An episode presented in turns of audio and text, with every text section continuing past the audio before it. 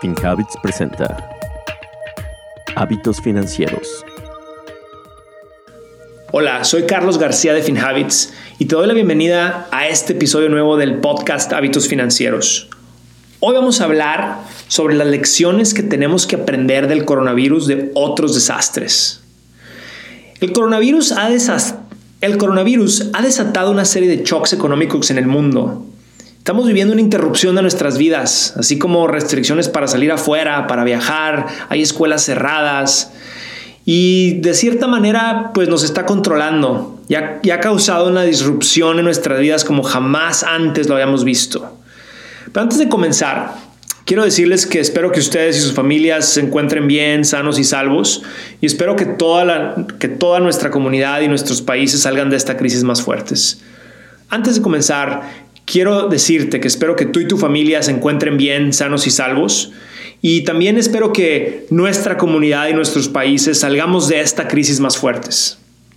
A lo largo de la historia, los mercados financieros han pasado por muchas crisis debido a epidemias, desastres y hasta ataques terroristas, de los cuales hemos obtenido pistas que te voy a platicar el día de hoy para entender qué puede suceder ante la situación actual con el coronavirus.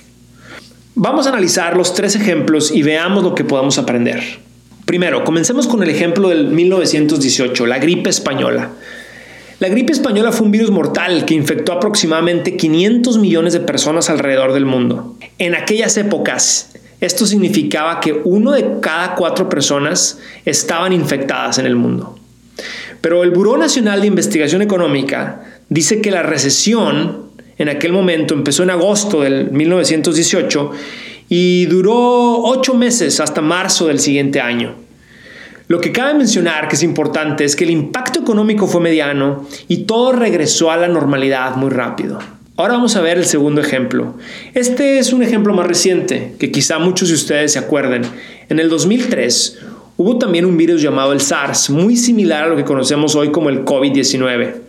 Cuando primero apareció el SARS en China y luego se propagó a Hong Kong, los gobiernos de Asia actuaron rápidamente, instituyeron la distancia social o el social distancing, como se está haciendo el día de hoy. El SARS causó que el crecimiento económico se detuviera drásticamente, pero después de unos meses, al no encontrar nuevos casos de SARS, la economía se, se reanimó y se recuperó. En este caso, no hubo necesidad de un estímulo fiscal o monetario del gobierno. Ahora vamos a ver el tercer ejemplo. Este es un ejemplo diferente, la crisis financiera del 2008. Y esta crisis la viví yo muy de cerca porque yo trabajaba aquí en Wall Street. Y aunque no fue un desastre natural, sí hay muchas similitudes con la crisis que estamos viviendo el día de hoy con el coronavirus. ¿Por qué? Porque la crisis del 2008 empezó como un shock aislado y de ahí se contagió a nivel global. Esta crisis del 2008 empezó en septiembre y de seis meses después, en marzo del 2009, fue cuando el sector financiero estaba en su punto más débil. También hay que aclarar que en esta crisis tuvimos un cambio de presidente en Estados Unidos. El presidente Obama, eh, eh, al entrar, inmediatamente implementó la medicina fiscal y monetaria necesaria para que el sector financiero volviera a funcionar. FinHabits, la app que te ayuda a desarrollar mejores hábitos financieros. Con FinHabits puedes comenzar a invertir desde 20 dólares a la semana y es muy sencillo. Tienes la flexibilidad de hacer depósitos y retiros cuando tú quieras. Descarga FinHabits desde tu teléfono móvil y sé parte de la app financiera en español más confiada en los Estados Unidos.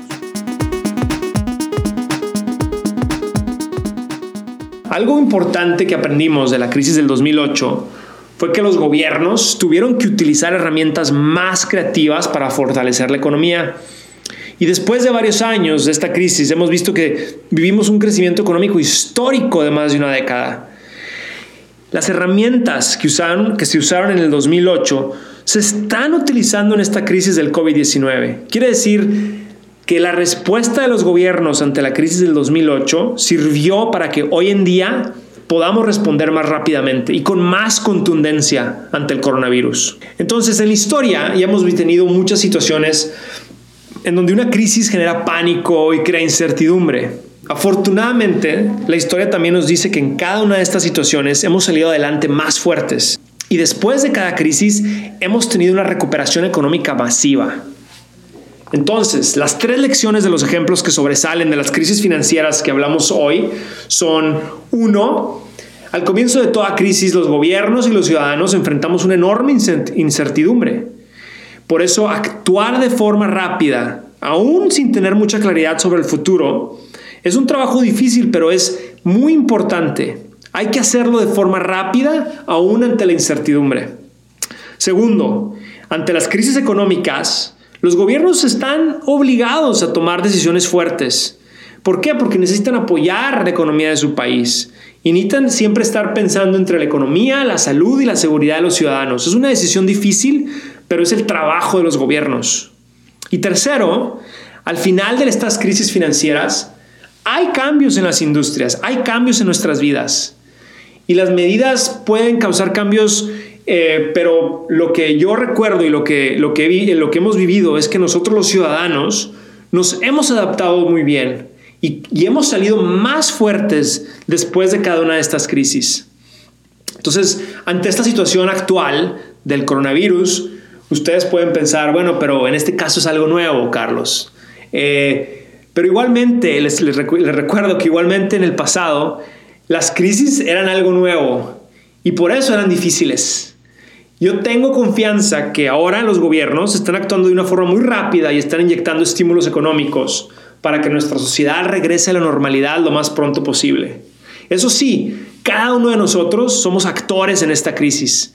Entonces hay que apoyar y hay que, hay que estar actuando de forma inmediata, tomando este distanciamiento social muy seriamente estar también tomando todas las precauciones higiénicas. Es muy importante que nosotros actuemos para evitar que esta crisis se prolongue. Volviendo a, nuestra misión en FinHabits, nuestro objetivo es ayudarte a desarrollar el hábito de invertir en tu futuro. Y cuando tienes un plan de largo plazo y te estás enfocando en metas de varios años, entonces esto de pasar por una crisis es parte del camino. La vida no es una línea recta, en la vida va a haber subidas y bajadas. Entonces es importante seguir invirtiendo cuando el mercado está barato, porque así es como estás formando el hábito de invertir en tu futuro. Estás comprando activos a un precio más bajo. Ahora, si tú empezaste a invertir en los últimos años, entonces hay que pensar que esta no va a ser la última crisis que vas a vivir. En mi vida ya pasé por tres crisis en mi vida adulta y en cada una he aprendido a ser más fuerte. Entonces hay que mantenernos enfocados y hay que seguir creando nuestro patrimonio familiar. Y lo mejor, hay que salir más fuerte de esta. Muchas gracias, soy Carlos García de FinHabits. Gracias por acompañarnos en este episodio de Hábitos Financieros. Soy Carlos García de FinHabits. Este podcast es producido por FinHabits Inc., Giovanni Escalera en producción y edición, Adal Gutiérrez en guion. Recuerden que este podcast es para efectos de información y no constituye una solicitud o recomendación para comprar o vender activos. Los servicios de asesoría financiera de FinHabits solamente se proporcionan a los clientes a través del app o el servicio online. El rendimiento de las inversiones no está garantizado y los resultados pasados no son garantía de resultados futuros.